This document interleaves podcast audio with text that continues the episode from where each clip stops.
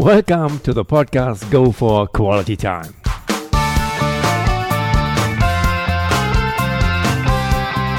Here, I will interview exciting personalities in English who will way off of the mainstream and who will contribute through their experiences and adventures to more quality of time in your life.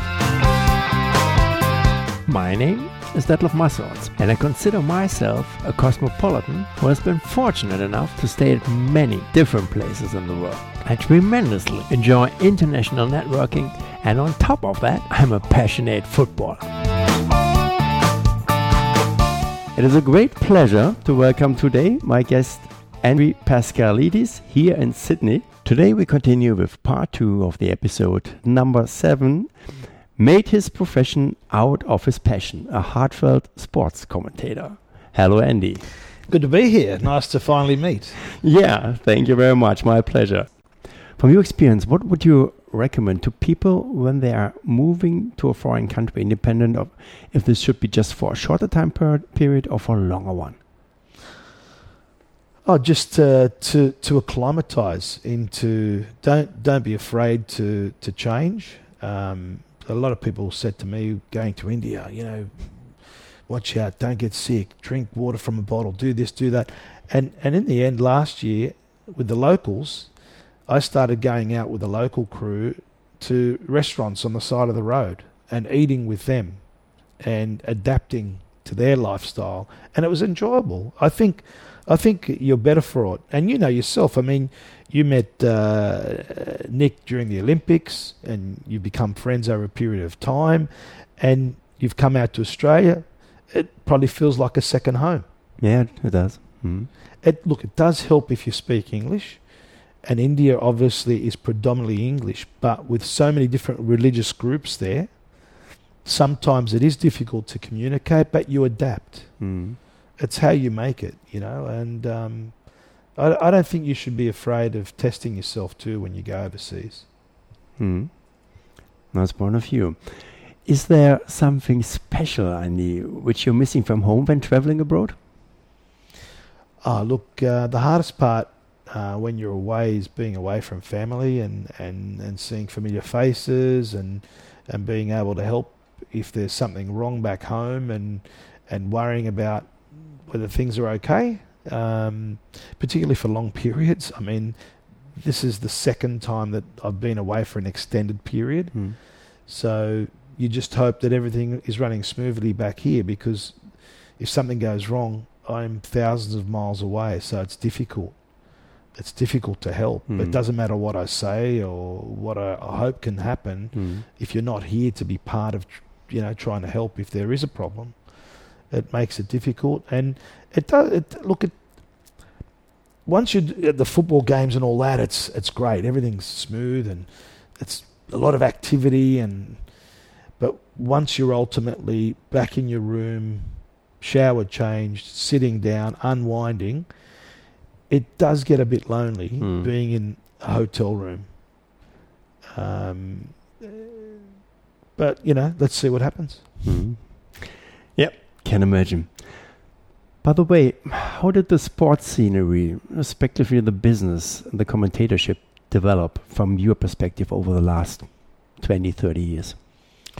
Yeah, um, I made my TV commentary debut in 1984, but I was I was fortunate to be going to radio school, so that taught me a lot about confidence, working a microphone.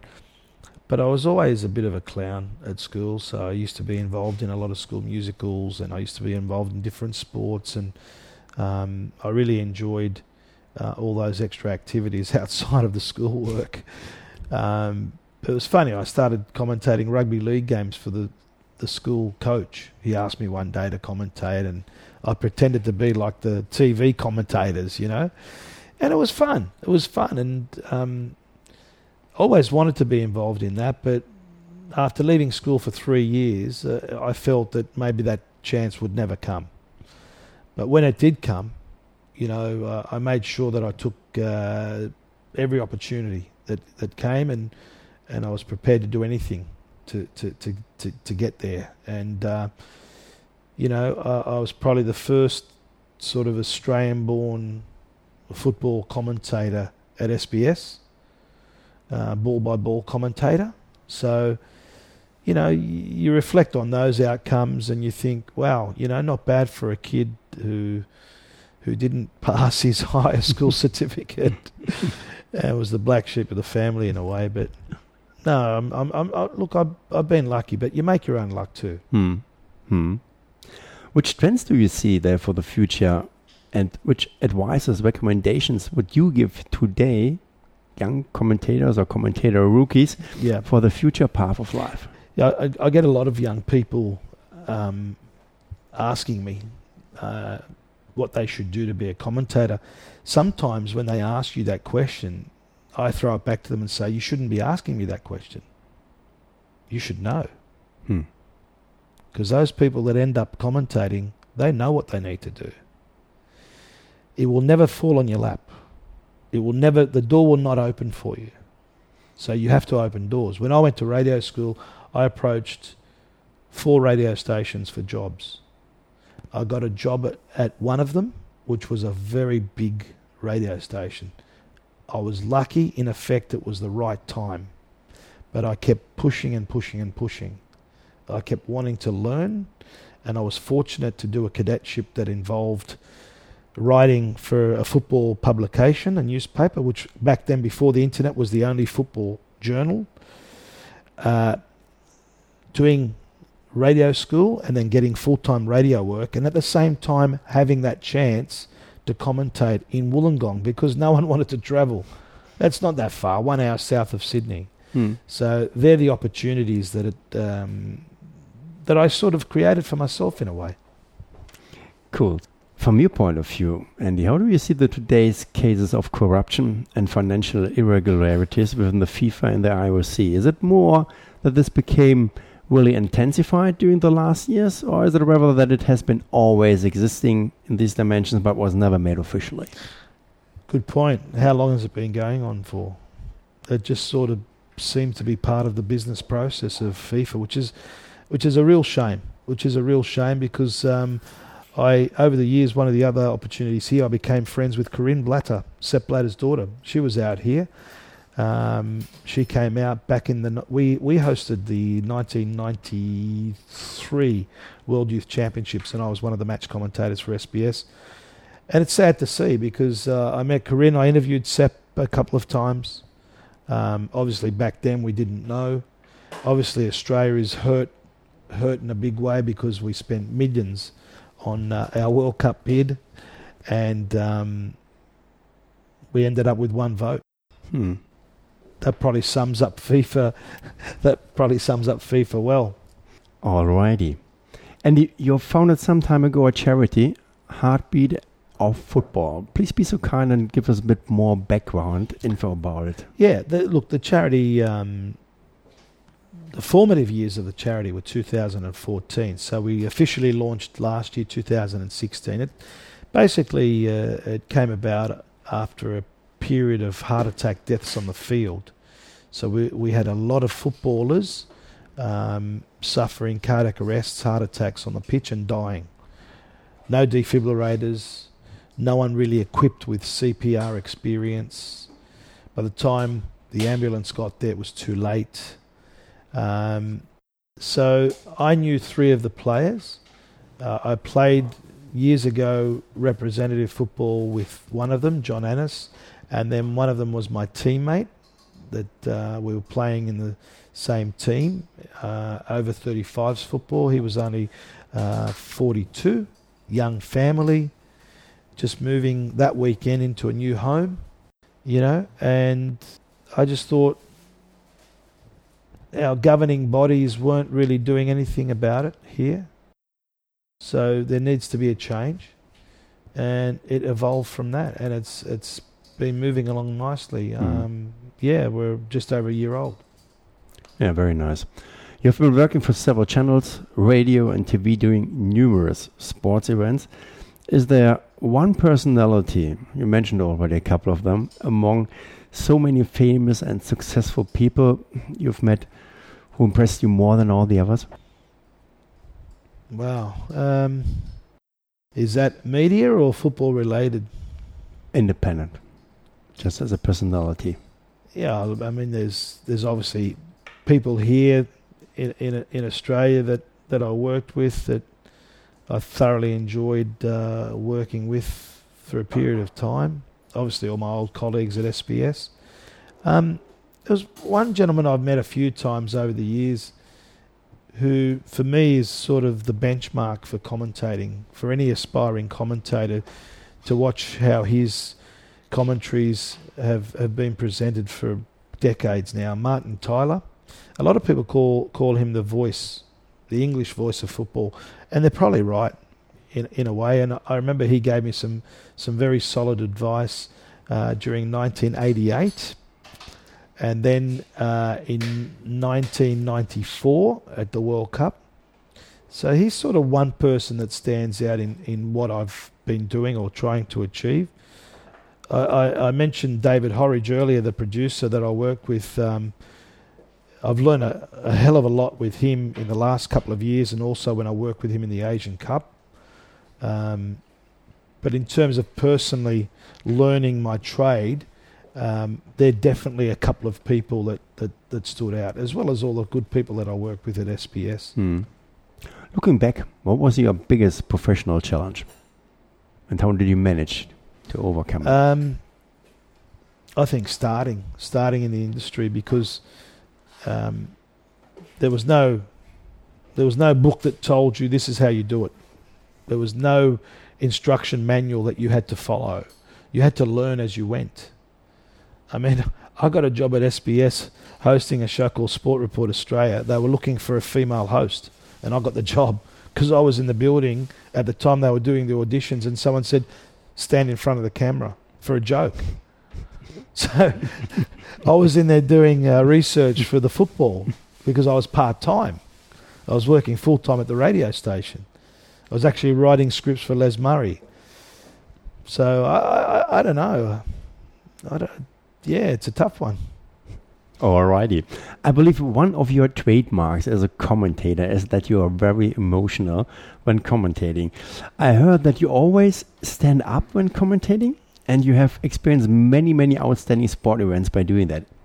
Especially with the soccer, you must have experienced some funny stories as well. Could you share with us one? Oh, look, you know, you know, the, f- the, the funniest story I recall was actually the first game I had to commentate. It was at a ground called Taraji Park in Wollongong. Um, I was nervous. Les Murray asked me to commentate my first game. I went down with a photographer from the football publication as well because I was working for the football publication. Um, I went and, and, met with my relatives down there and had lunch. I was all equipped. Uh, I went to the ground. There was no scaffolding. The camera was to film above the kiosk and there was a step ladder to go up, and I had to sit down on a chair and commentate. That was my introduction. So I, I didn't know what to expect. But the worst thing that happened was before the, the game started, the, the team lineups were on one sheet, and that sheet blew off my folder. I didn't have it clipped on my folder properly. It blew off um, the kiosk and it went blowing down the field.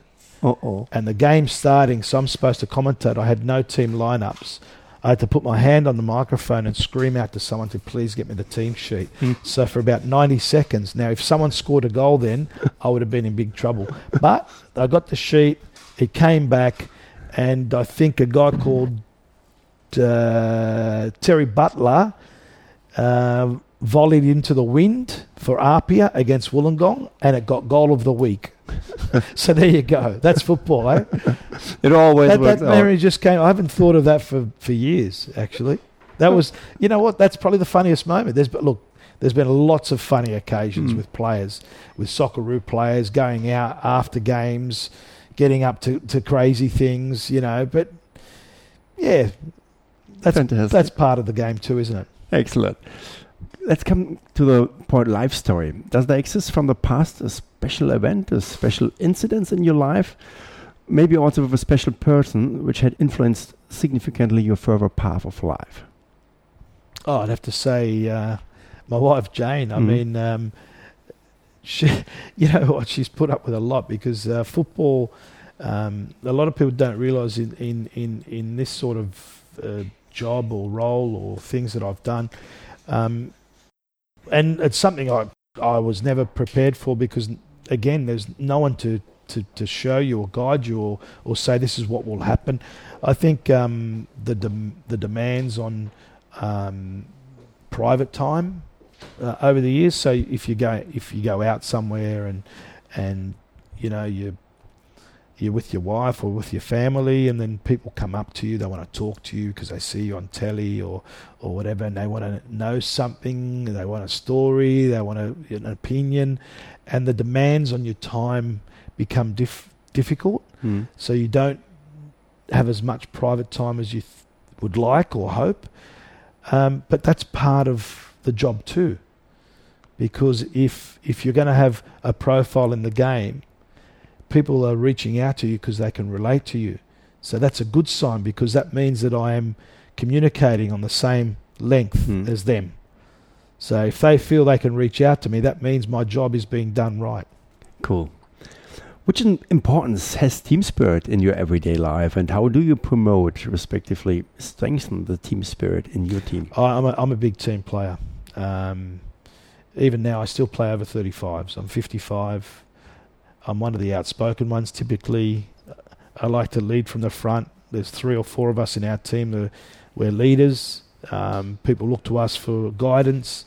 Um, you know, team spirit for me translates into life as well. Hmm. Um, if you've if you've got that spirit, you've got that unity, you have that team, you're all as one. Um, you get the outcomes that you want, and I think that team spirit on the pitch is a special thing too. No matter what level you play, there's no greater feeling than achieving on a football field and celebrating with your team. Um, nothing beats that feeling. I think in sport and in life in general, achieving. You know, everyone wants to achieve. Nothing to add. Nothing to add. What are typical situations which trigger stress for you, and how do you manage to bring it down to convey yourself to calm mood? Stress. Uh, it's a it's a tough one for me because I always feel pressured with time. Um, I try to time manage as best as I can, but I'm not the best time manager. I always let things go, um, and then all of a sudden I'm trying to pack in three hours into one. Um, that's where the the stress. Yeah, that's where the stress levels. I wish I could time manage much better. Mm. That's just one of those things that I need need to, to continue working at. And when you come in into such a stress situation, what are you doing then to calm down? Um, I probably don't do the right things to calm down. I probably add more stress to myself, actually. Um, yeah, I, yeah, I, I'm not too sure. I get around it. You've been traveling all over the world. What mean international encounters for you? How did they enrich your life? One thing I've loved um, with the travel, particularly in the football side of it, is to meet different people and different cultures. Um, I'll never forget in the World Cup uh, USA '94, um, Brazil were training, and their fans were not allowed into the training centre. So Brazil said, "We're not going to train." So all the media was in an uproar. The Americans. So in the end, the authorities let the Americans, uh, let the Brazilian fans come in. There was four thousand. They were broadcasting their training live. You know what Brazil? Mm. Il Globo, twenty four hours a day.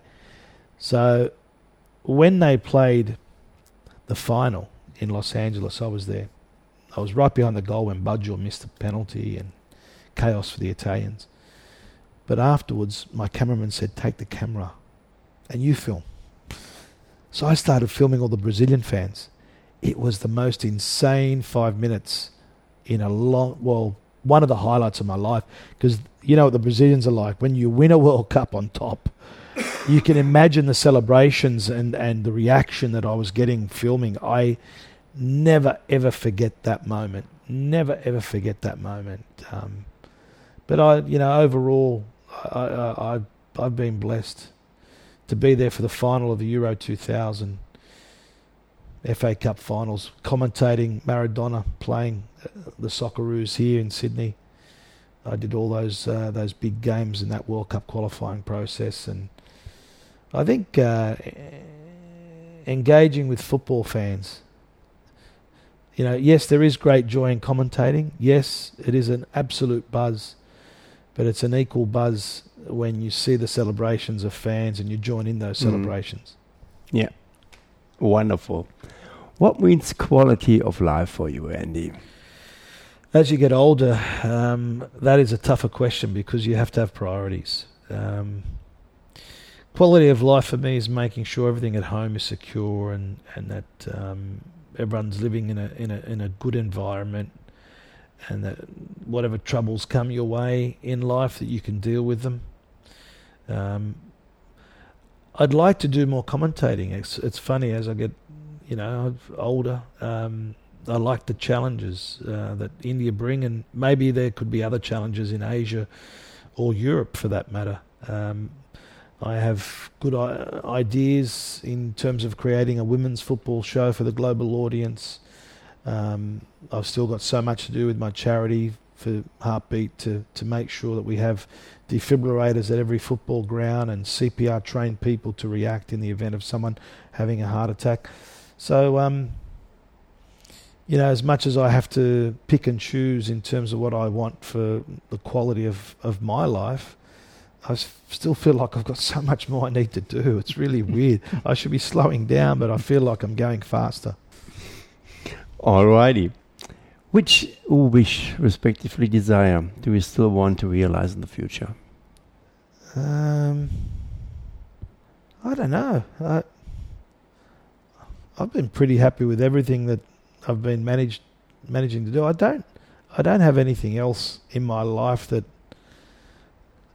I've sort of looked at as a as an aim to, to, to complete. So at the moment, as I said before, in terms of the quality of life, it probably ties into it just to ensure because someone said to me uh, a long time ago they they said Andy it's another new day. Uh, I said yeah. What's on your agenda? He goes it's packed like yours. I go yep. He goes Andy we are one day closer to death. And I thought that's a very good analogy. You know what?